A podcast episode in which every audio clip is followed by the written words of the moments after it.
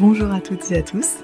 Bienvenue sur le podcast Cancéro, le podcast qui aide les patients atteints de cancer à devenir acteurs de leurs soins. Je suis Abigail, pharmacienne d'officine, et ma mission ici est de favoriser le partage d'expériences et d'informations autour du cancer et des soins de support. Pour mener à bien cette mission, j'accueillerai à mon micro des patients qui nous raconteront leur histoire, mais aussi l'entourage proche, les aidants, les associations d'aide aux malades, ainsi que les professionnels de santé et les professionnels qui interviennent auprès des patients. J'espère que ce contenu vous aidera, et surtout si c'est le cas, n'hésitez pas à le partager auprès de patients de votre entourage. Je vous souhaite une très belle écoute. Aujourd'hui, je suis très heureuse que le podcast Cancéro participe à la première édition du Podcaston. C'est un événement caritatif qui regroupe plus de 300 podcasteurs qui vont mettre à l'honneur une cause ou une association de leur choix. Ces épisodes spéciaux du podcaston seront diffusés sur la semaine du 25 au 31 mars 2023. Le but, c'est de soutenir une cause ou une association, de faire connaître, de mettre en lumière, pourquoi pas de donner envie de s'engager, de faire du bénévolat, et aussi une occasion unique de faire des dons. Pour ma part, le choix de la cause est déjà implicite dans la ligne éditoriale du podcast. En effet, le podcast Cancéro a pour vocation de parler de cancer, de soutenir les patients, de leur apporter de l'information et d'améliorer la qualité de vie des patients pendant les traitements. Il était tout naturel pour moi de mettre en lumière une très belle association qui a fait l'objet d'une table ronde dans la saison 1 du podcast, à savoir l'association Ensemble pour elle. C'est une association de patientes atteintes de cancer du sein sur Reims. Cette association propose la pratique du Dragon Boat sur le canal tous les samedis matins. Cette pratique sportive, où l'on pagaie au rythme du tambour, est particulièrement recommandée dans les suites des cancers du sein pour rééduquer la zone, limiter le lymphœdème, limiter la fatigue et les douleurs articulaires. Au-delà des immenses bienfaits de cette activité physique pour les patientes, l'association offre un espace d'écoute, d'accueil et d'entraide pour les patientes qui en ont bien besoin pendant ces périodes de traitement, mais aussi en post-traitement. C'est un espace où les femmes se comprennent, peuvent vider leur sac, parler de tout et de rien, rigoler, et peut-être, un temps, oublier les symptômes et la maladie.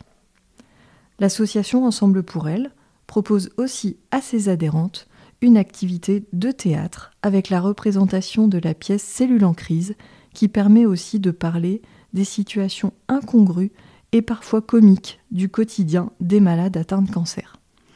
C'est pour les patientes l'occasion de rire et de reprendre confiance en elles. Je suis fière de mettre en lumière la très belle association Ensemble pour elles au travers du podcaston. Et si vous voulez soutenir cette association ainsi que les patientes qui la composent, rendez-vous sur le site du podcaston podcaston.org pour faire une promesse de don. Je laisse place à notre échange de table ronde avec Anne-Sophie, Brigitte et Claire qui vont nous présenter l'association Ensemble pour elle. Bonjour à toutes. Bonjour Abigail. Bonjour, bonjour, Claire, bonjour Brigitte, bonjour Anne-Sophie. Je suis vraiment ravie de vous accueillir euh, cet après-midi sur le podcast Cancéro et je suis vraiment ravie de vous avoir euh, toutes les trois autour de la table euh, pour nous parler de vous, pour nous parler de vos parcours de soins et pour nous parler aussi de l'association. vous êtes toutes les trois membres de l'association Ensemble pour elle sur Reims qui propose plusieurs activités. Et euh, je trouve que c'est très intéressant d'en parler et ça va permettre euh, d'aider euh, d'autres patients. alors tout d'abord pour commencer, est-ce que vous voulez bien vous présenter chacune votre tour? Alors si tu veux, on commence par toi Claire. Donc je suis Claire, je suis la présidente de l'association Ensemble pour elle depuis 7 ans maintenant. je suis arrivée dans cette association en novembre 2013.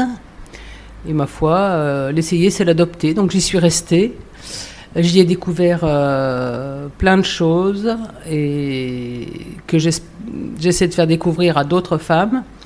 Et c'est surtout un esprit de, d'entraide et de partage d'expérience qui est super important parce que nous sommes toutes bénévoles, toutes là seulement avec notre expérience et c'est très très enrichissant pour tout le monde.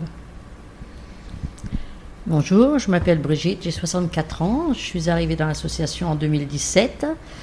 Euh, je suis rentrée au conseil d'administration il y a deux ans et maintenant je suis en retraite, donc ce qui me permet d'être euh, bénévole encore plus, voilà, plus souvent pour justement accompagner toutes les femmes et, tous les projets. Et les... Bonjour, moi c'est Anne-Sophie, j'ai 50 ans.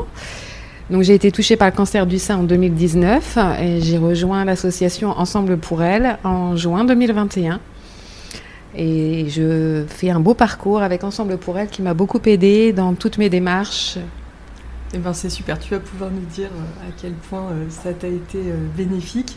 Du coup, quel est l'apport de l'association pour toi Qu'est-ce que ça t'aurait apporté d'avoir ça à l'époque? Ça m'aurait apporté de me détendre, d'accepter, peut-être plus facilement aussi, parce que l'acceptation de la maladie, l'acceptation des traitements, c'est quand même aussi très important. Et, et moi, il m'a fallu, il fallu quand même du temps pour comprendre et accepter et se dire, bon, ça va aller, là tu te bats et tout va très bien. Tu es guéri parce qu'on t'a fait une tumorectomie, donc tu es guéri. Et là, c'est juste du traitement préventif. Et ça, c'est compliqué. Et c'est compliqué de se dire que oui, on est un peu fatigué, mais ça va revenir. Il faut être patient. Et la patience, c'est pas mon fort. J'ai mis quand même beaucoup, beaucoup de temps à comprendre. Et mon médecin traitant m'a quand même aidé en me disant ça va revenir, vous inquiétez pas, soyez patiente. Et ça, c'est vrai. Et, du coup, une fois qu'on a compris euh, qu'il fallait être patient, on accepte plus de choses, on est moins tendu et on va de l'avant. Ce qui lui manquait à Anne-Sophie, c'était de vider son sac. C'est tout, simplement ça. Une fois qu'elle a eu vidé son sac, après, ça a été beaucoup mieux. Et toi, Brigitte? Ben, Moi, je, quand je réfléchis, je pense, pense pas qu'il m'ait manqué quelque chose parce que comme j'étais bien entourée professionnellement, dès le départ, on m'a dit euh, quels seraient mes traitements jusqu'au bout et ce à quoi j'allais être euh, confrontée. Donc euh, là-dessus, j'étais bien informée. Et je suis allée dans l'association assez tôt parce que je, suis arrivée au mois de novembre et mon cancer est du mois de mai. Donc voilà, je ne ressens pas de manque par rapport à ça. c'est plus moi le les réactions d'amis qui m'ont plus un peu marqué, euh, qui ont eu tendance à s'éloigner, euh, même si on ne peut pas les contaminer, mais on ne sait pas comment faire avec ça. Voilà. Mais personnellement, par rapport à la maladie, j'ai eu toutes les informations dont j'avais besoin pour, traverser la période. Et comme disaient mes collègues, tu as traversé ça comme une lettre à la poste. j'ai essayé de traverser ça, on va dire, tranquillement, normalement. Voilà, ça a suivi son chemin tout à fait. Et qu'est-ce que l'association t'a apporté? Ah ben, L'association, elle apporte énormément. Elle apporte déjà, on arrive, on est écouté. Euh, voilà, on est écouté, on rencontre beaucoup de personnes différentes, avec des parcours différents, qui sont toujours là pour, euh, pour répondre à nos questions si on a besoin, mais aussi qui sont là pour, euh, pour, voilà, pour, pour les activités, pour faire d'autres choses, pour on se vide la tête pour le théâtre, le bateau, euh, le sport, euh, le sport au bleuet, donc la gym et, la piscine euh, d'adaptation fonctionnelle. Ça, permet de faire beaucoup de choses, de se vider la tête et, justement de reprendre, le cours de sa vie. Et c'est un, palier vers la resociabilisation professionnelle aussi. voilà, ça, ça permet de ne pas perdre contact de, garder les contacts avec tout le monde et justement de, pouvoir faciliter la reprise après euh, professionnelle et dans la société. Ça a été difficile pour vous euh, de reprendre le travail euh, Alors, mm, je, je, vais prendre la parole, bien entendu. Donc euh, en 2021, moi j'ai rencontré euh, Claire avec un parcours assez particulier parce que je me suis inscrite euh, à une grande course de Dragon Boat pensant joindre l'association de Reims. mais j'ai quand même réussi à avoir le numéro de, de Claire et donc je l'ai rencontrée et l'association m'a apporté énormément de choses. Quand je suis allée voir Claire, je lui ai dit, ben voilà, je stagne, je n'arrive pas à sortir de, de tout ça, j'ai besoin d'un coup de pied aux fesses, euh, je n'arrive pas à les retravailler, j'étais un peu euh, enfermée dans, dans cette maladie qui n'en était plus une parce que j'étais guérie. Et euh, voilà, j'ai dit, j'arrive pas à reprendre le travail, j'ai besoin d'aide. Donc j'ai eu de l'écoute de par l'oreille attentive et la bienveillance de Claire. Et après, euh, de toutes les filles, quand euh, j'ai intégré euh, le bateau et après la troupe, la troupe de théâtre. Mais la reprise du travail, oui, c'était très très très compliqué en, ce qui me concerne parce que il y avait, il y a eu changement de logiciel, changement de direction, etc. tous mes anciens collègues qui étaient partis, donc j'étais, c'était très compliqué de reprendre. D'ailleurs, je n'ai repris que cette année. C'est une problématique que tu vois souvent dans l'association, Claire la, difficulté euh, euh, C'est assez fréquent quand même. Après, ça dépend des conditions dans lesquelles travaillent les, les filles. Mais c'est vrai que à travers l'épreuve du cancer, il y a beaucoup de remises en question et beaucoup de personnes qui se réorientent, qui recherchent une autre, euh, une autre activité ou qui, qui, veulent recommencer en fait à, zéro. Mais c'est quand même assez compliqué d'être malade dans un monde d'hommes. ah ouais. Moi, euh, pour mon cas personnel, euh, s'il n'y avait pas eu l'association, je ne serais pas ce que je serais devenu parce que j'ai changé de poste au moment où j'apprenais mon cancer. Alors je vais dire les choses comme elles sont. Euh, quand j'ai dit à ma chef de service que j'avais un cancer du sein, elle me dit ah, surtout tu vas pas le dire à ceux chez qui tu pars. Donc qu'est-ce que j'ai fait? J'ai pris ma la petite voix, je suis allé les voir, j'ai dit voilà, euh, je vais être honnête, on vient de me diagnostiquer, un cancer du sein. c'est un, un homme qui était en face de moi qui m'a dit ça n'est pas grave pour le boulot, vous vous occupez de votre santé, on va s'occuper du boulot. Super humain. Le problème, c'est que c'est plus lui qui était là quand je suis revenu après l'opération. Et là, l'autre, il m'a dit Oh, ben, un cancer du sein, c'est comme un cancer des intestins chez l'homme. Alors, déjà, moi, j'aurais mis plus bas que les intestins, mais ça, c'est chacun son truc. Mais voilà. Et, euh, et voilà, c'était le début d'une grande histoire d'amour, en fait, euh, où j'avais pas de boulot. Où euh, pendant deux ans et demi, j'ai cherché le boulot parce que on était deux à faire le boulot. Un qui était encore plus à l'est de la France que nous et, et, moi. Lui, il y était depuis le départ, plein de bonne volonté. Il essayait de me donner ce qu'il avait le droit de me donner parce que c'était tout, tout contingenté par ce charmant cancer des intestins. Et euh, j'avais la chance d'être dans une entreprise où je pouvais anticiper mon départ à la retraite. Donc je suis partie à la retraite à 53 ans quand même. Hein. Voilà. Mais pendant euh, deux ans, heureusement qu'il y avait l'association. Parce que je vais rester honnête jusqu'au bout, il y a des jours où j'ai bossé pour l'association au boulot parce que je n'avais rien à faire. Donc euh, j'étais très contente d'avoir cette association. Voilà, donc, euh, et je ne regrette pas d'être partie depuis maintenant 7 ans de cette entreprise qui était pourtant euh, une chouette entreprise. Enfin bon, c'est tout, c'est comme ça quand on tombe sur un abruti, on tombe sur un abruti. Mais c'est terrible ce que tu racontes parce que, au contraire, on devrait faciliter les choses au maximum. C'est déjà suffisamment difficile d'avoir eu euh, les parcours de soins complexes euh, qu'on connaît. Euh, alors si en plus on nous met des bâtons dans les roues une fois la reprise faite, mm, mm. ça paraît impensable. Voilà, donc bon, c'est tout. Hein. Je, me suis dit, je ne vais pas m'accrocher. J'avais fait un burn-out avant mon cancer, donc je me dis, je vais en faire un après, c'est pas la peine. Donc voilà. Donc eh ben, j'ai repris ma liberté, et puis maintenant, ben, je suis à 100 et quelques pourcents dans l'association. Mais c'est très intéressant ce que tu dis euh, par rapport euh, au fait que le cancer euh, est une épreuve tellement difficile que du coup on remet en perspective beaucoup de choses euh, dans la vie, euh, des priorités qui n'en étaient, enfin des, des priorités qu'on pensait être prioritaires n'en Mhm. sont plus et, et des, des choses qui nous paraissaient euh, plus insignifiantes du coup deviennent prioritaires. Mm. Ça permet de remettre les choses en perspective et c'est vrai que souvent ça signe aussi des transitions professionnelles parce qu'on se rend compte que bah, peut-être que le fait d'avoir été confronté euh, au, au thème de la maladie, de, de la, de la mort, enfin il faut le dire, on a aussi peur de mourir, euh, enfin le cancer ça fait très très peur, peut-être aussi qu'on remet en perspective ses rêves, qu'on qu'on accomplit euh, ses passions. Euh, peut-être qu'on se donne plus la chance aussi de s'accomplir. Enfin, je sais pas ce que vous en On, de- pensez. on- on devient plus égoïste et on se met certainement plus au premier plan que- Mm. qu'on l'était avant. Ce qui n'empêche pas. Enfin, moi, j'ai toujours mes quatre, mes quatre enfants, j'ai toujours mon mari et ils sont, toujours là, euh, présents en permanence dans ma tête et partout. Mais euh, je pense davantage à moi, ça c'est sûr.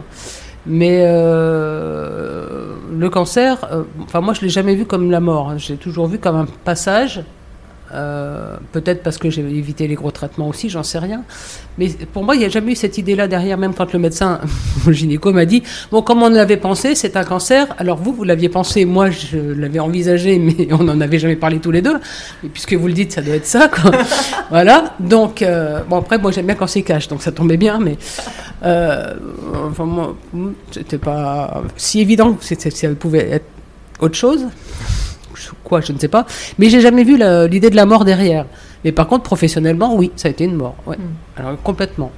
Mais que là. Après, euh, socialement, non, parce que ce que disait Brigitte tout à l'heure, c'est tout à fait juste. Le- grâce à l'association, on a quand même le maintien d'un lien social ou la re- recréation d'un lien social pour celles qui se sont euh, mises à l'écart et coupées de tout. Mais c'est mais c'est super important.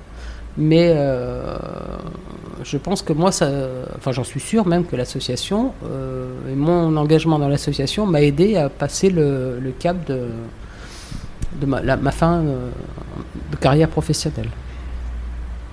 J'aimerais qu'on revienne euh, sur, euh, sur l'association, sur toutes les activités que vous proposez, euh, qui sont multiples. Ah, oh, il y en a beaucoup, on va y passer beaucoup de temps, c'est ça, Claire Alors du coup, moi, je vais, je vais prendre la parole. Alors vas-y Anne-Sophie, tu peux débuter. Ça, voilà, donc euh, l'association euh, propose euh, beaucoup de choses, euh, des activités diverses et variées, euh, des discussions, petits cafés, etc., des réunions entre, entre femmes.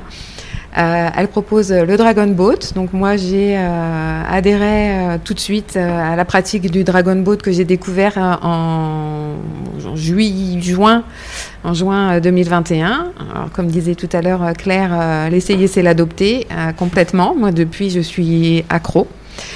Euh, ça m'a apporté également euh, de re- revenir à mes anciennes amours qui étaient le théâtre, parce que j'ai participé euh, à la pièce de théâtre avec, avec Ensemble pour elle. J'ai pu participer, j'ai eu le bonheur d'aller à Venise grâce au Dragon Boat. À Annecy également. On, est allé aussi à, Bru- à Bruxelles pour jouer notre pièce. Euh, et on a aussi eu le bonheur d'être euh, euh, figurante euh, dans un téléfilm euh, également cette année. Donc l'association euh, amène vraiment beaucoup de choses, la reprise du travail, mais aussi beaucoup de choses positives pour se dire, ben, on est vivante, euh, allez, on profite. Et les copines ne peuvent pas faire la même chose. Les copines qui sont pas malades, elles font pas Ah oui. elles font pas, elles font pas Et- de bateau. Oui, du coup, parce que l'association, je pense qu'il faut le préciser, on ne l'a pas dit au début, euh, mais vous, vous accueillez euh, que des patientes ou des patients aussi? Pour le moment, on accueille des Que- femmes qui ont eu un cancer du sein, euh, que ce soit juste après l'annonce ou que ce soit il y a 20 ans et qu'elles ont envie de venir faire partager leur, leur expérience. Mais en fait, c'est tout patient touché par le cancer du sein. Il y a eu un homme, paraît-il, euh, avant que moi je sois dans l'association, en tous les cas, puisque des- trois, c'est moi la plus ancienne dans l'association, mais a priori, il n'est pas resté longtemps. Alors, je peux comprendre qu'un un homme tout seul dans un groupe de nanas euh, prenne la fuite, ça je peux le comprendre sans problème. Parce que du coup, c'est l'occasion euh, euh, de rebondir sur le fait que le cancer du sein ne touche pas que les femmes et touche aussi les hommes. Voilà, chez les hommes, ça s'appelle tumeur du pectoral, mais parce que c'est c'est pas tout à fait euh, la, me- la même chose, sachant qu'ils ont quand même une glande mammaire, donc on a au moins ce point en commun. Ça peut toucher la glande mammaire, mais ça peut monter beaucoup plus haut, voilà ce que je peux comprendre. Euh, alors le, le problème, enfin ce qui me semble être le problème en France, c'est que le cancer du sein, c'est typé féminin. C'est un cancer féminin, donc pour un homme, dire qu'il a eu un cancer du sein, ça devient un peu plus compliqué. Nous n'avons que des équipages de Dragon Ladies, ce qui incite beaucoup moins les hommes à venir pagayer, alors que partout dans le monde, ce sont des équipages BCS, Breast Cancer Survivors. Donc c'est très très moche, survivants du cancer du sein, mais au moins c'est mixte. Et euh, ils vont certainement plus volontiers, parce que je sais qu'en Allemagne, euh, il y a des clubs où il y a trois, deux, trois hommes par équipage, euh, voire plus. Euh, en France, quand il y a des hommes dans les équipages, en général, ce sont des équipages toute pathologie ou, ou autre. Mais des, des hommes avec un cancer du sein en France, je ne sais pas. Enfin, nous, à Reims, en 2018, le long de la coulée verte, on a, on a fait une journée porte ouverte sur les bateaux. Et euh, on a trois, trois messieurs qui sont venus nous voir. C'était 2018 ou 2019 C'est quand, non, c'est quand euh, euh, Sylvie venait d'arriver. Ben, non, c'est Euh, 2018. 2018, c'est ça. Trois messieurs qui sont venus nous voir en, en l'espace d'une demi-heure en nous disant ah ben moi aussi j'en ai eu un, machin, il y en a même un qui a montré sa cicatrice et tout. Et puis ils sont partis, il n'y en a aucun qui a laissé ses coordonnées. Donc nous, on ne leur demande pas d'adhérer à l'association, c'est pas une obligation. Mais si on pouvait avoir des coordonnées pour qu'ils viennent témoigner quand on va nous en entreprise, en maison de quartier ou autre, expliquer que les messieurs sont concernés, ce serait drôlement bien. Bon, bah l'appel est lancé alors. Voilà. Mais donc, pour reprendre la question des départs, pour le moment, on est une association qui accueille des femmes ayant eu un cancer du sein. Et alors, est-ce que tu pourrais nous expliquer en quoi la pratique du dragon boat est particulièrement bénéfique quand on a eu un cancer du sein? Alors, la pratique du dragon boat, elle fait travailler l'en- l'entièreté du corps, depuis le gros orteil jusqu'au haut de la tête. on, on va peut-être déjà expliquer ce que c'est, parce que je suis pas sûre que tout le monde visualise. qu'est-ce que c'est un dragon boat? Un dragon boat, c'est un- une grande pirogue euh, avec euh, une tête et une queue de dragon.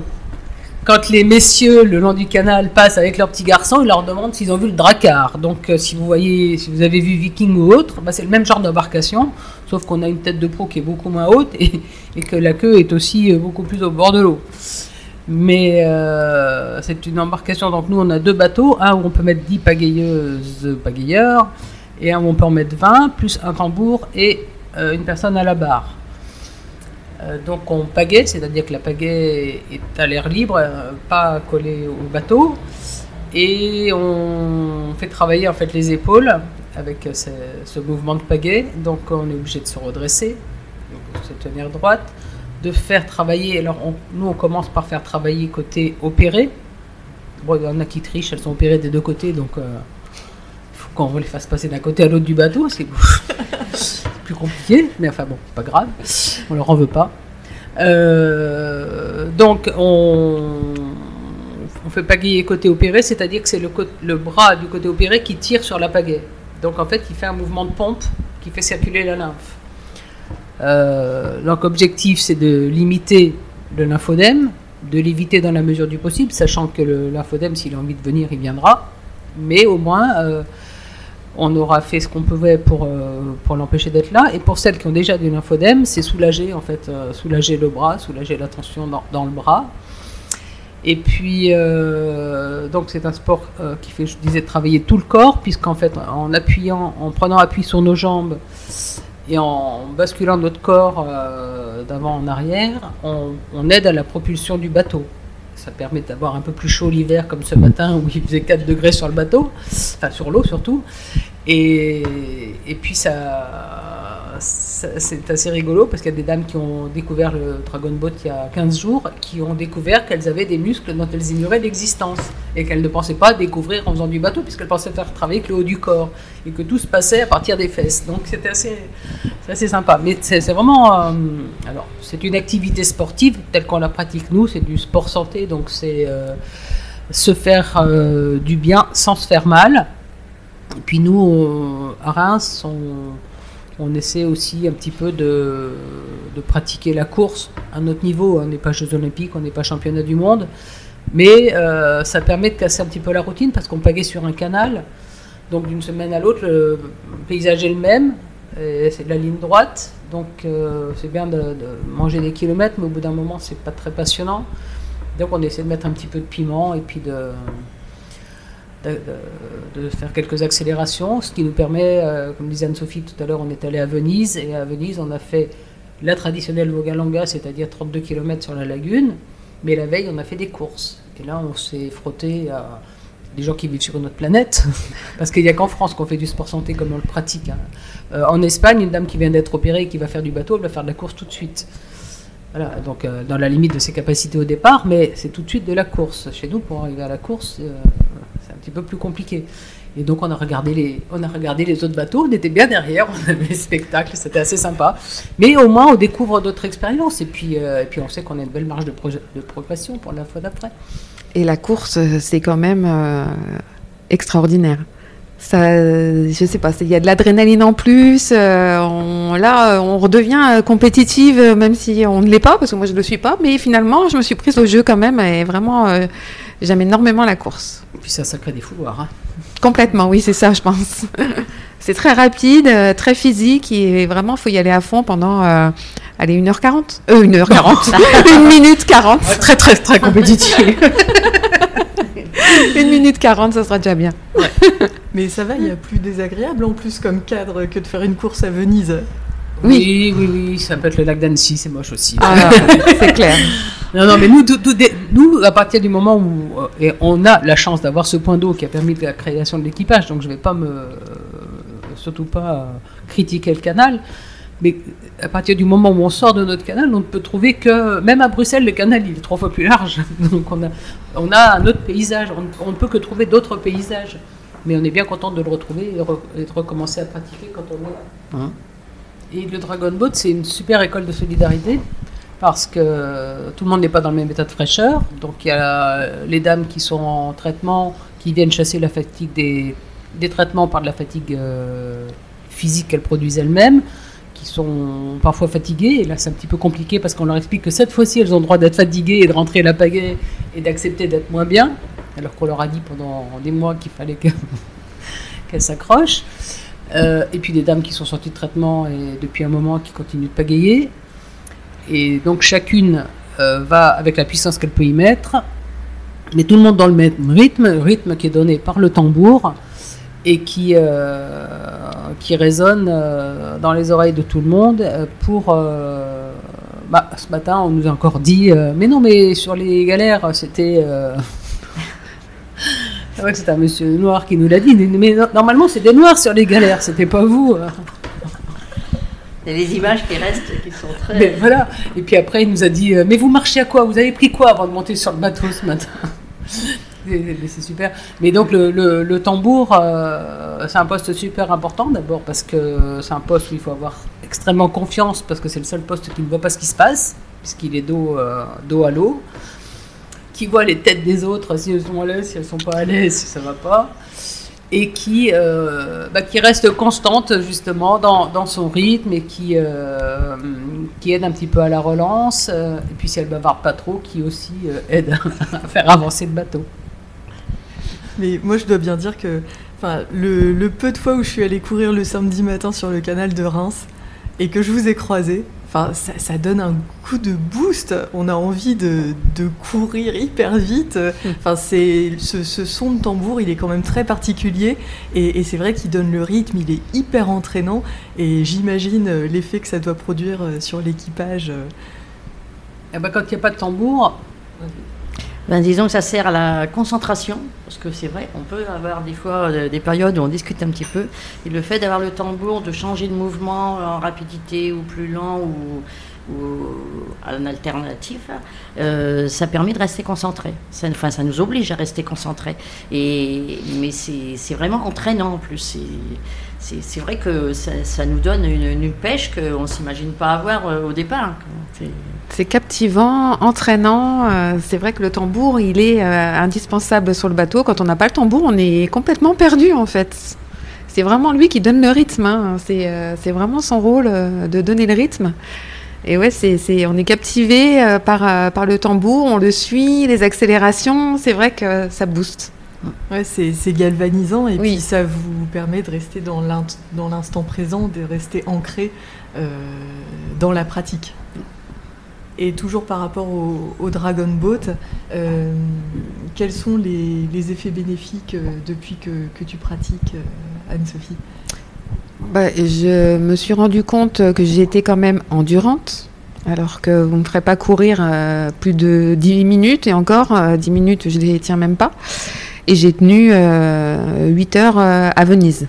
Mais voilà, je me suis même pas rendu compte que c'était aussi long. Donc je me suis rendu compte que finalement, j'étais endurante.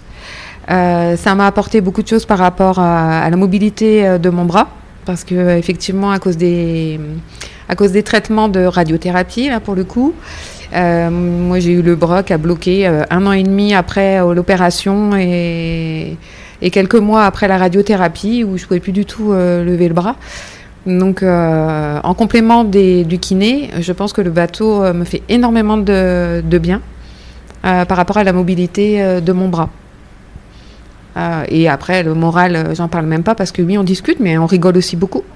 On est concentré, mais on rit et c'est vraiment le partage d'émotions et, et, partage de bonheur. Moi, je suis sur le bateau, je c'est du collectif, mais en même temps, je suis toute seule sur le bateau. Enfin, voilà, j'adore ça depuis toujours, le bateau. Comme j'avais expliqué euh, à Claire, mon rêve, c'est, euh, ce serait de passer mon permis bateau. Donc, euh, c'est vrai que le Dragon Boat, pour moi, c'est être sur l'eau. Je suis avec les copines, mais en même temps, ça m'apporte un bien-être personnel assez impressionnant. Et pour toi, Brigitte? Eh ben, Ça entraîne une bonne, euh, bonne harmonie dans le corps. Euh, au niveau physique, on maintient sa condition physique, on a une bonne harmonie, une, harmonie avec les autres aussi. La solidarité, d'être toujours ensemble. Euh, parce que sinon, ben, si on a une pagaie dans un sens, une pagaie dans l'autre, ça va pas aller. Donc, et puis ça amène beaucoup de découvertes, parce qu'on découvre donc tous nos muscles, on découvre les mouvements, la vitesse, et on découvre aussi, et eh ben, on a Venise, Annecy, Vienne. on découvre d'autres équipages, on fait des rencontres aussi, des équipages français ou italiens, belges, voilà. Donc on a beaucoup de rencontres, davantage de rencontres, et, voilà, puis beaucoup de. c'est un lien qui nous unit. Euh, au fur et à mesure qu'on avance dans, l'association, au fur et à mesure qu'on découvre nos nouvelles activités, on a un lien qui se renforce sur les diverses activités. Et le bateau, on est à l'extérieur. C'est euh, moi, j'aime bien être dehors, donc le fait de faire du bateau, d'être dehors, quel que soit le temps, c'est très vivifiant. Et je précise que ce matin, il faisait très froid pour être allé courir. Il devait faire 2 ou 3 degrés euh, quand on a mis le bateau à l'eau. Donc euh, les mains et les pieds, euh, oui, ils se rappellent encore un petit peu. Et c'est aussi le, c'est aussi le plaisir de faire découvrir à des dames qui arrivent le, le plaisir qu'on rencontre nous à être sur le bateau la, bienveillance qu'il y a autour, puisque bien évidemment, euh, c'est pas un geste qui s'acquiert tout de suite, ni une technique qui s'acquiert tout de suite. Et encore, on n'a certainement pas la technique euh, la plus optimale. Mais euh, c'est savoir leur expliquer euh, gentiment, et n'importe laquelle des filles qui a un petit peu d'expérience sur le bateau sait expliquer à l'autre ce qui ne va pas et la reprendre pour lui éviter de se faire mal, parce que l'optique c'est toujours d'éviter de se faire mal puisqu'on est là pour se faire du bien. Et une mauvaise position sur le bateau, ça peut être un dos qui se bloque, ça peut être une épaule qui se bloque. Et donc il y a toujours le, regard bienveillant, que ce soit sur le bateau ou que ce soit dans notre activité de rééducation fonctionnelle.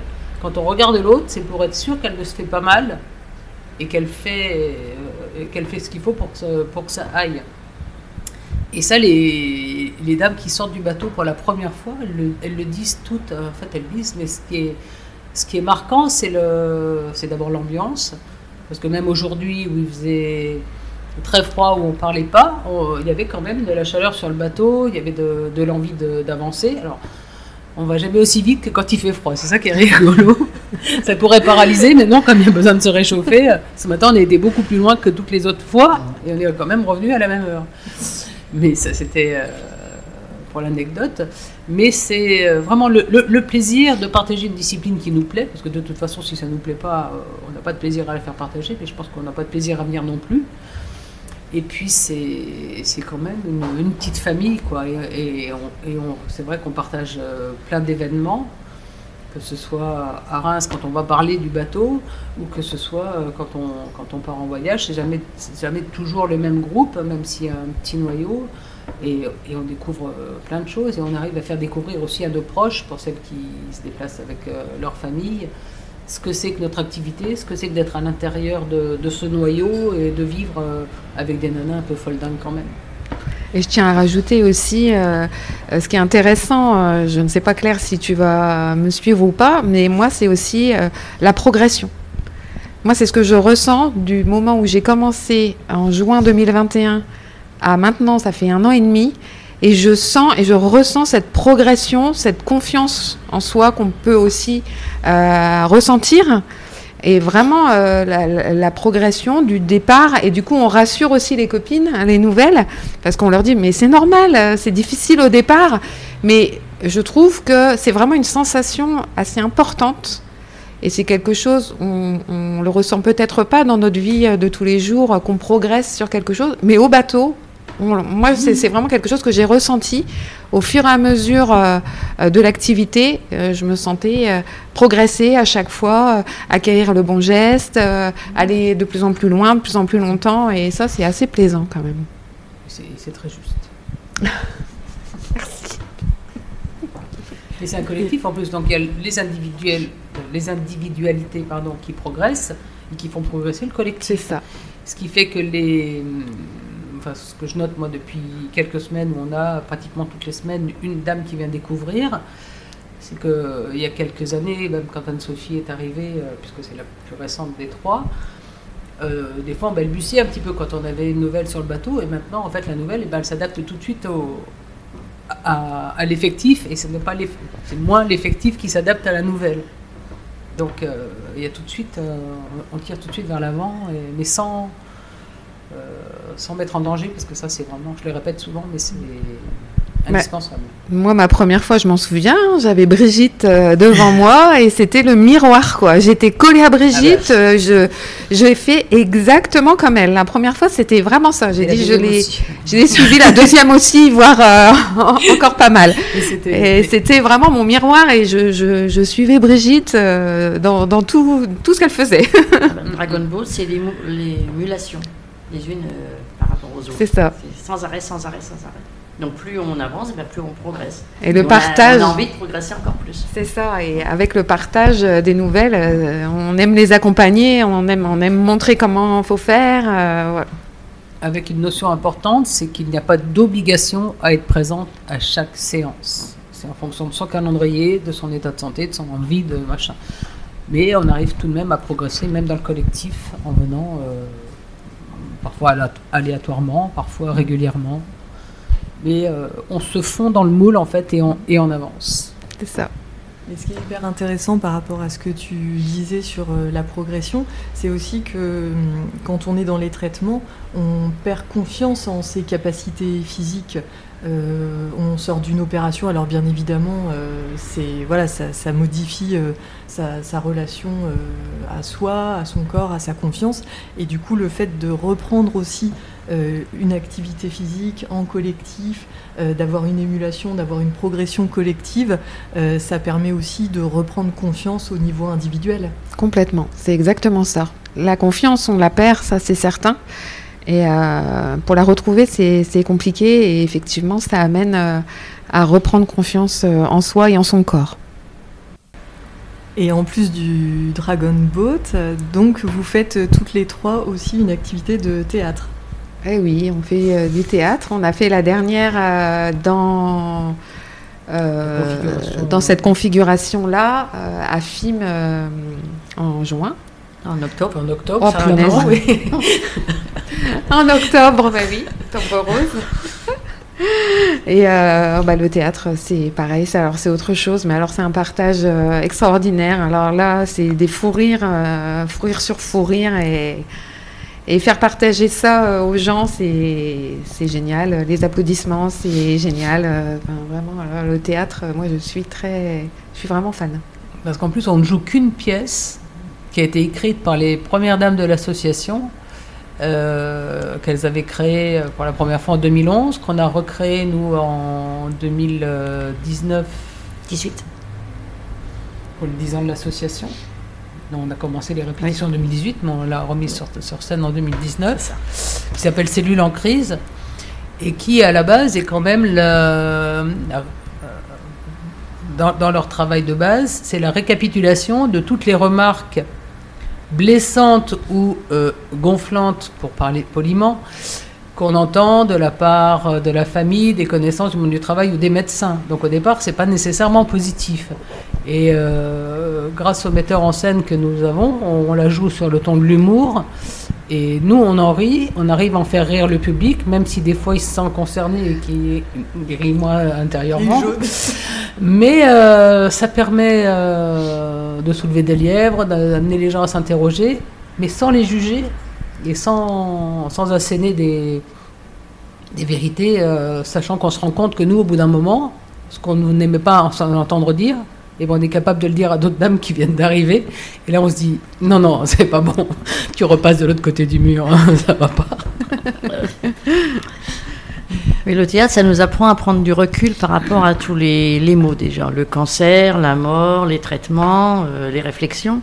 Et donc, quand on arrive à prendre du recul et, et qu'on fait les répétitions, parce que c'est au moment des répétitions où, voilà, où on a plus de, de, moments de rigolade, on va dire. Euh, voilà, parce qu'on arrive à des situations qu'on s'était même pas imaginées et, qui sont drôles naturellement quand on les joue alors qu'elles ne sont pas du tout au départ. Et donc ce recul qu'on a par rapport à tout ça, il devient important. Le, le principal, c'est de le transmettre à ceux qui viennent nous voir. Parce que voilà, peut-être que sur 100% de spectateurs, il y a 1% qui n'arrivent pas à prendre ce recul et qui n'acceptent pas, ce qui est normal. Mais c'est voilà, très important de, de, prendre ce recul par rapport à, la maladie et à tout ce qui l'entoure. Mais les plus grosses crises de fou rire, c'est quand vous êtes dans la vie de tous les jours et que vous entendez une phrase qui est une réplique de la pièce, et alors là, et c'est ce qui s'est passé tout à l'heure pour la question c'est quoi un Dragon Boat? Parce que c'est dans la pièce. Et, et là, tu pars rire. Moi, ça m'est arrivé euh, au Téléthon euh, 2019, où dans la pièce de théâtre, il y a une dame qui s'appelle Madame Bonichon. Ben, moi, Madame Bonichon, je l'ai eu au téléphone au 36-37. Et ben, je suis restée sérieuse. Mais je leur ai quand même envoyé la photo du bon. Avec Madame Bonichon. Et moi, dernièrement aussi, euh, je prends mon rendez-vous pour mon scanner. Et bon, ça fait trois ans que je prends le rendez-vous pour le scanner. Et là, la fille au téléphone, elle me dit euh, Vous avez du diabète? Euh, Non. Vous avez.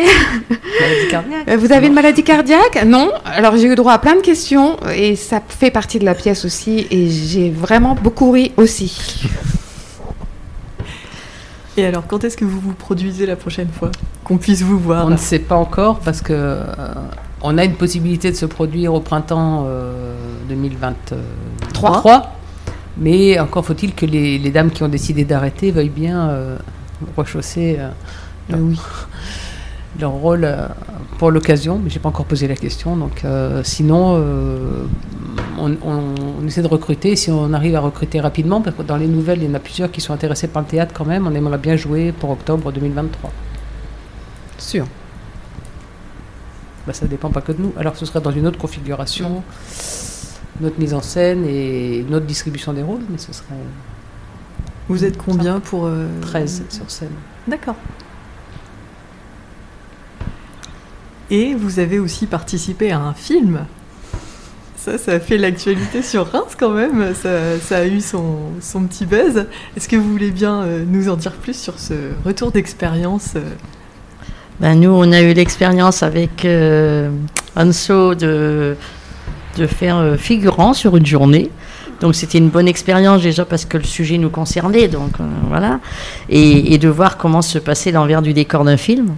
Donc on, passait, on a passé une journée à Pouilly sur le, sur le tournage, euh, non Puisieux. Puisieux, oui. Puisieux, sur le, le, tournage du film, on a fait figurant et c'était très sympathique de voir comment ça se passait. Euh, voilà, on a passé une bonne journée, il faisait très chaud et ça a permis de découvrir plein de choses, de rencontrer euh, voilà, les, les acteurs du film et l'actrice. Et voilà, c'était vraiment très intéressant et on en garde un très bon souvenir. Ça s'est passé quand cette journée-là? Mois de juin. Oui. Et donc c'est pour le film Le souffle du dragon, c'est ça? C'est ça, on a passé vraiment une belle journée euh, en tant que figurante. Euh, voilà, on a vu effectivement l'envers du décor, euh, comment ça pouvait se passer, la rencontre avec les acteurs et actrices. On a pu prendre des photos parce que tout le monde était super accessible. Et vraiment une très très belle expérience. Mais Claire en parlera encore mieux que nous. Alors c'est à toi Claire. Alors en fait l'aventure a commencé au mois de mai où euh, quand les régates rémoises ont reçu un mail de la société de production qui voulait venir voir euh, chez eux si euh, il était possible de tourner le film, ce film à Reims dans leurs locaux parce que le scénariste en fait habitait Reims à l'époque où il a écrit son scénario il s'était inspiré de, l'équipage existant puisqu'on est le premier équipage français et la réalisatrice voulait absolument que ce soit tourné à Reims. Et donc les régates rémoises m'ont contacté parce qu'ils m'ont dit tout ce qui est parti Dragon Boat, ça ne nous concerne pas, donc il n'y a que toi qui peux répondre. Et donc j'ai été euh, retenu comme responsable technique pour la partie euh, matérielle, euh, voir ce qui était faisable ou pas faisable dans le scénario. Donc ça, ça m'allait très bien, ça je sais faire. Et puis une première réunion avec l'équipe de, prod, une deuxième réunion avec euh, l'équipe enfin les deux, la, tête de déco et son premier assistant. Et puis après, une troisième réunion où là, on te dit, bah là, il y a toutes les, euh, tous les chefs de poste qui sont là. Alors déjà, tu parles pas du tout le langage cinéma, donc chef de poste, c'est super. Et là, tu as 17 personnes qui arrivent, en fait, dont la réalisatrice. Et puis, euh, donc, énième visite des locaux. Puis là, elle dit voilà, il faudrait faire ça, il faudrait faire ça, il faudrait faire ça. Euh, qu'est-ce que t'en penses? Ben, Je lui dis ça, on peut le faire, ça, on peut le faire. si Claire dit qu'on peut faire, c'est qu'on peut faire. Hein. Très bien. Bon, si ça se passe comme ça, ça va, bien m'aller. Puis après, un moment, on discute. Et puis elle me dit bon, là, il y a la scène où. Euh, traverse le bateau. J'ai dit, mais alors, si j'ai bien compris, les actrices, elles sont toutes seules sur le bateau. Bah, dit, ben oui, parce que j'ai dit, si tu comptes vraiment la faire traverser, c'est pas possible. Ah bon? Non, bah non, parce que je dis. Euh, le, challenge, c'était qu'aucune des comédiennes n'ait jamais vu un Dragon Boat avant et ne sache comment ça se produisait. Comme je pense qu'elles n'ont pas le temps d'aller chercher sur Internet en plus. Donc moi, je leur avais simplement envoyé une vidéo avec le geste pour qu'elles sachent à peu près ce qu'il fallait faire, et puis c'est tout. Et, là, elle me dit, mais comment ça, on peut pas. Ben, je lui dis, ben non, de toute façon, si elle traverse le bateau, le bateau va aller à la baille et puis euh, c'est cuit. Et je lui dis, puis en plus, tu m'as dit qu'elles n'avaient jamais pagayé, qu'elles ne connaissaient pas, donc comment elles vont faire avancer le bateau? Bah, Elles vont ramer. Alors déjà, je lui dis non, elles vont pagayer. Et puis euh, je dis, c'est pas possible, le bateau, il faut le diriger. Alors dans le scénario, c'est un gouvernail, ça n'existe pas chez nous, le gouvernail, donc ça, il faudra le changer, mais ça. Et elle me dit, tu sais faire, toi? Ben, Je lui dis, oui, je veux bien leur apprendre. Non, non, tu seras actrice. Ah ben non, euh, c'était pas ma question en fait au départ. Voilà, et puis elle me dit, puis tu me trouves deux, deux filles de chez toi qui ont qui ont suffisamment d'expérience, euh, qui savent faire et tout ça pour, euh, faire des, ce qu'on appelle des silhouettes au, fond du bateau, pour euh, faire avancer le bateau quand, quand, pas, quand c'est pas filmé. Et puis voilà. Donc voilà, c'est comme ça que je me suis retrouvée à tourner pendant six jours. Mais c'est une, une, chouette aventure. parce que comme disait Brigitte, on découvre l'autre côté l'autre côté du décor.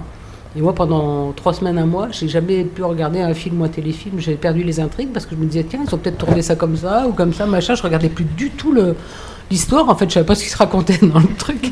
Parce que pour, pour moi, tout bêtement, un film, tu avais 18 000 caméras qui filmaient dans tous les angles et puis après, il y a un montage. Mais non, c'est pas ça. C'est que tu tournes 7 fois, 8 fois, 10 fois la même scène parce qu'à coup, il faut le gros plan sur machin, à coup, il faut le grand plan sur le truc, à coup, il faut un plan large.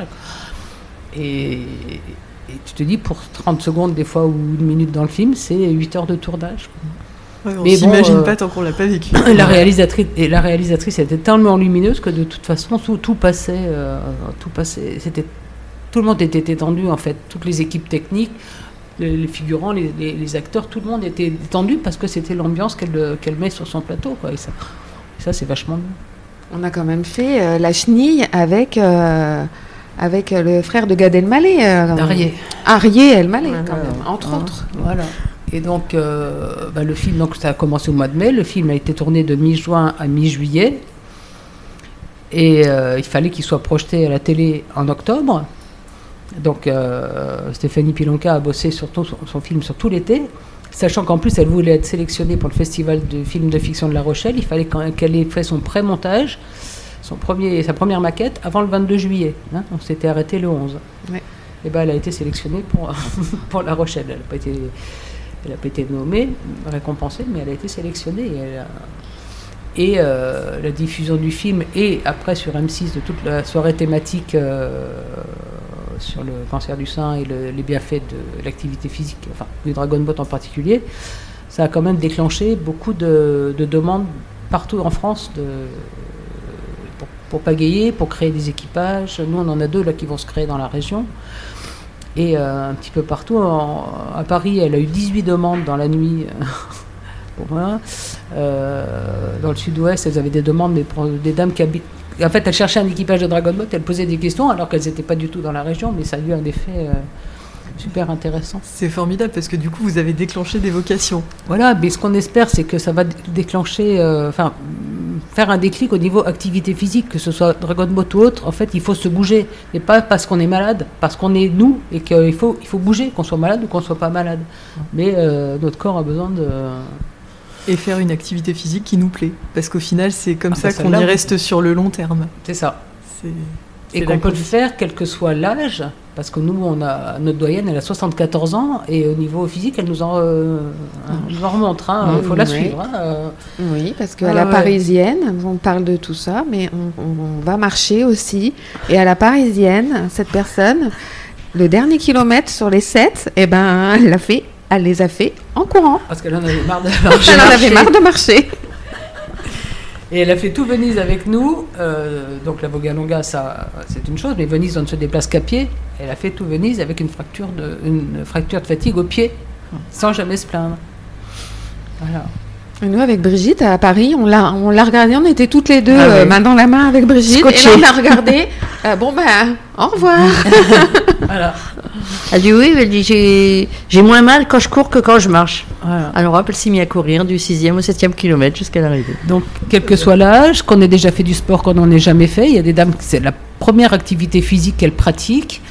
Et après, bah, elles se mettent à faire d'autres, euh, d'autres sports. Euh, Enfin, c'est, c'est un, un pas dans le monde de l'activité sportive. C'est ça. Oui, c'est super quand c'est euh, le premier euh, pied à l'étrier Mhm. euh, sur l'activité physique et qu'au final, après, c'est une habitude qui perdure ça. dans le temps. Ouais. Ça, c'est ça, c'est génial quand on arrive à un effet comme ça. Complètement. Et comment tu as vécu ton rôle d'actrice dans le film?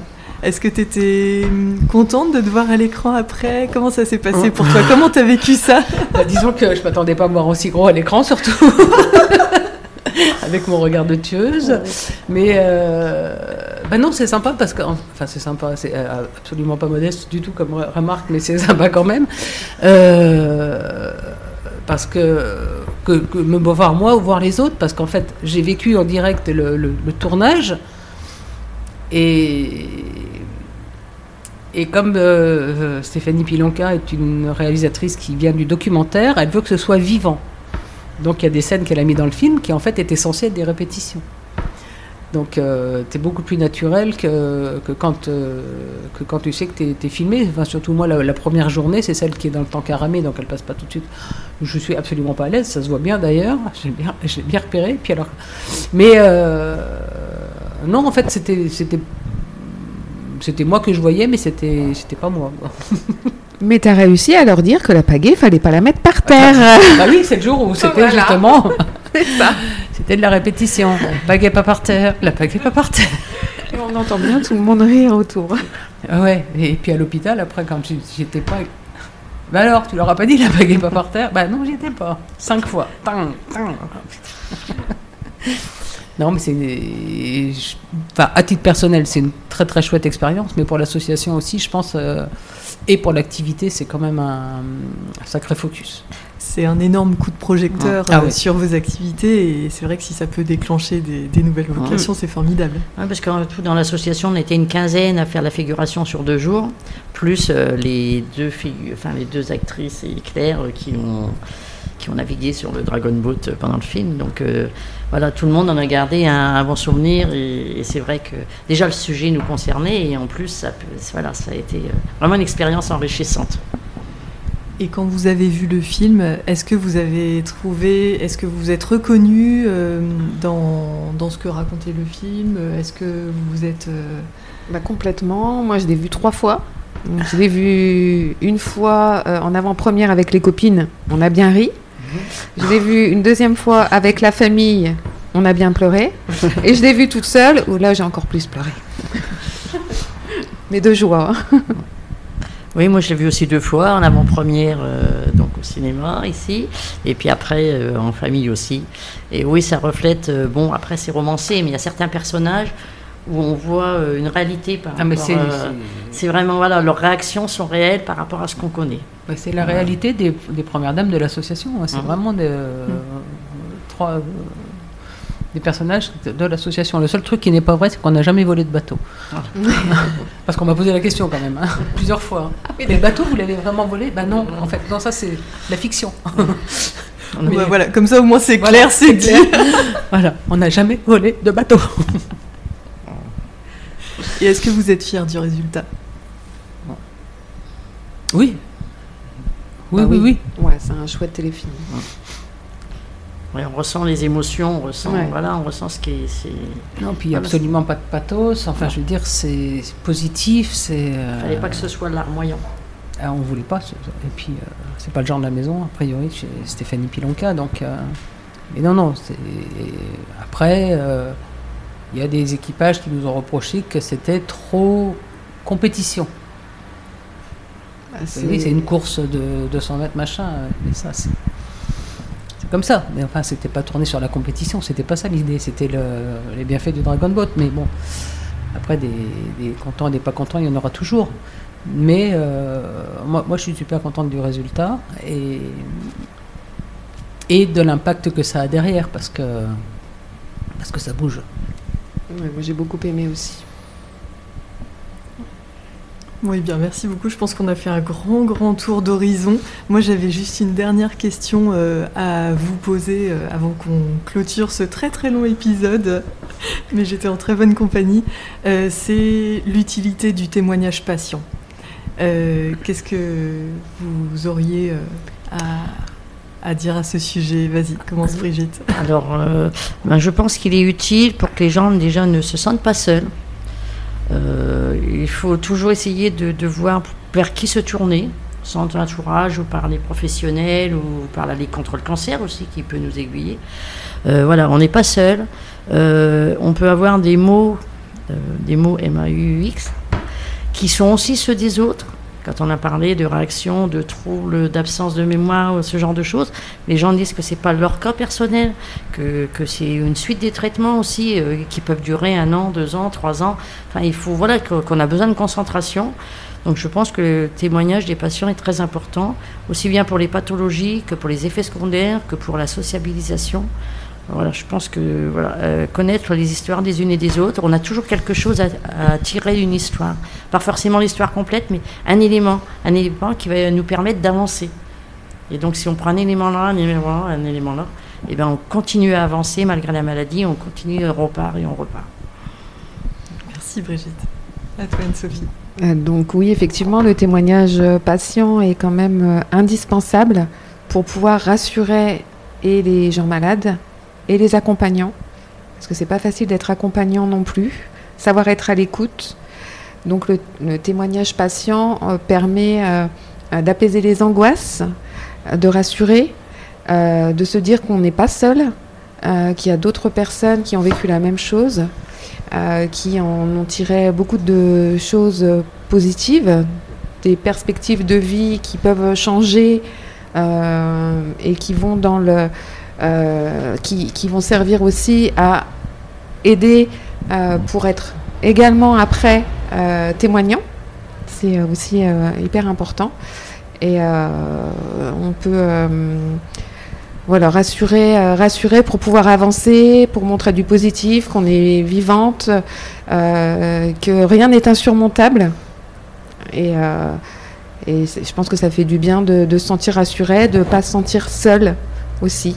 Se dire on n'est pas, on n'est pas seul dans cette épreuve.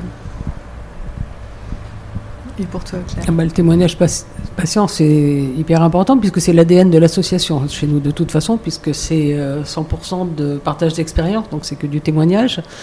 Mais nous, on a parlé que de choses positives jusqu'à maintenant. Euh, il y a aussi des femmes pour qui ça se passe moins bien. Et là aussi, les témoignages sont importants parce que ça permet aussi de faire avancer soit les prises en charge, soit... Euh, l'écoute, euh, même du monde médical, parce que c'est pas toujours là qu'il y a le plus d'écoute. Et quel que, soit le témoignage, qu'il soit positif, négatif que, par la situation, il est important de toute façon, parce que si on se tait, personne ne sait qu'il y a quelque chose qui va ou qui va pas, donc euh, il y a nécessité de le faire savoir. Eh bien, en tout cas, merci infiniment, merci mille fois à vous trois. Euh, j'ai été ravie de passer euh, cet après-midi avec vous. C'était vraiment un, très très bon moment.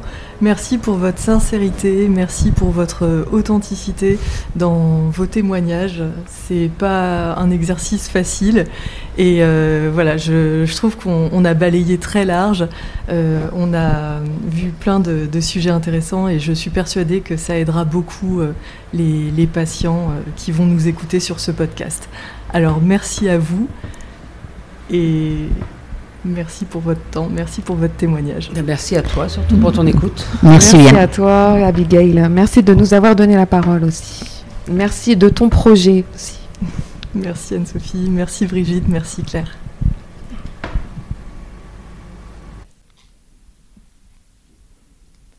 Petite note de fin d'épisode pour vous rappeler que vous pouvez télécharger le cadeau gratuit que j'ai créé pour vous. Il s'agit d'une feuille très pratique pour les patients et qui permet la prise de notes entre deux passages dans le service hospitalier. Le but de cette ressource est de faciliter la communication avec l'équipe de soins et de ne pas oublier les choses à dire en consultation. Vous pourrez y signaler vos symptômes, vos éventuels effets indésirables et noter toutes vos questions à poser aux différents professionnels du service. J'espère que cette ressource vous aidera dans votre prise en charge et vous trouverez le lien pour la télécharger gratuitement en note de l'épisode ainsi que sur la page Instagram. Et si vous voulez soutenir cette association ainsi que les patientes qui la composent, rendez-vous sur le site du podcaston podcaston.org pour faire une promesse de don.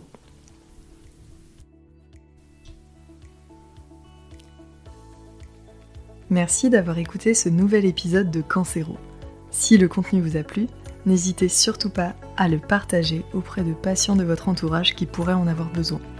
Vous pouvez aussi mettre 5 étoiles sur Apple Podcast ainsi qu'un commentaire. Ça permet de rendre le podcast Cancéro plus visible et d'aider un maximum de patients.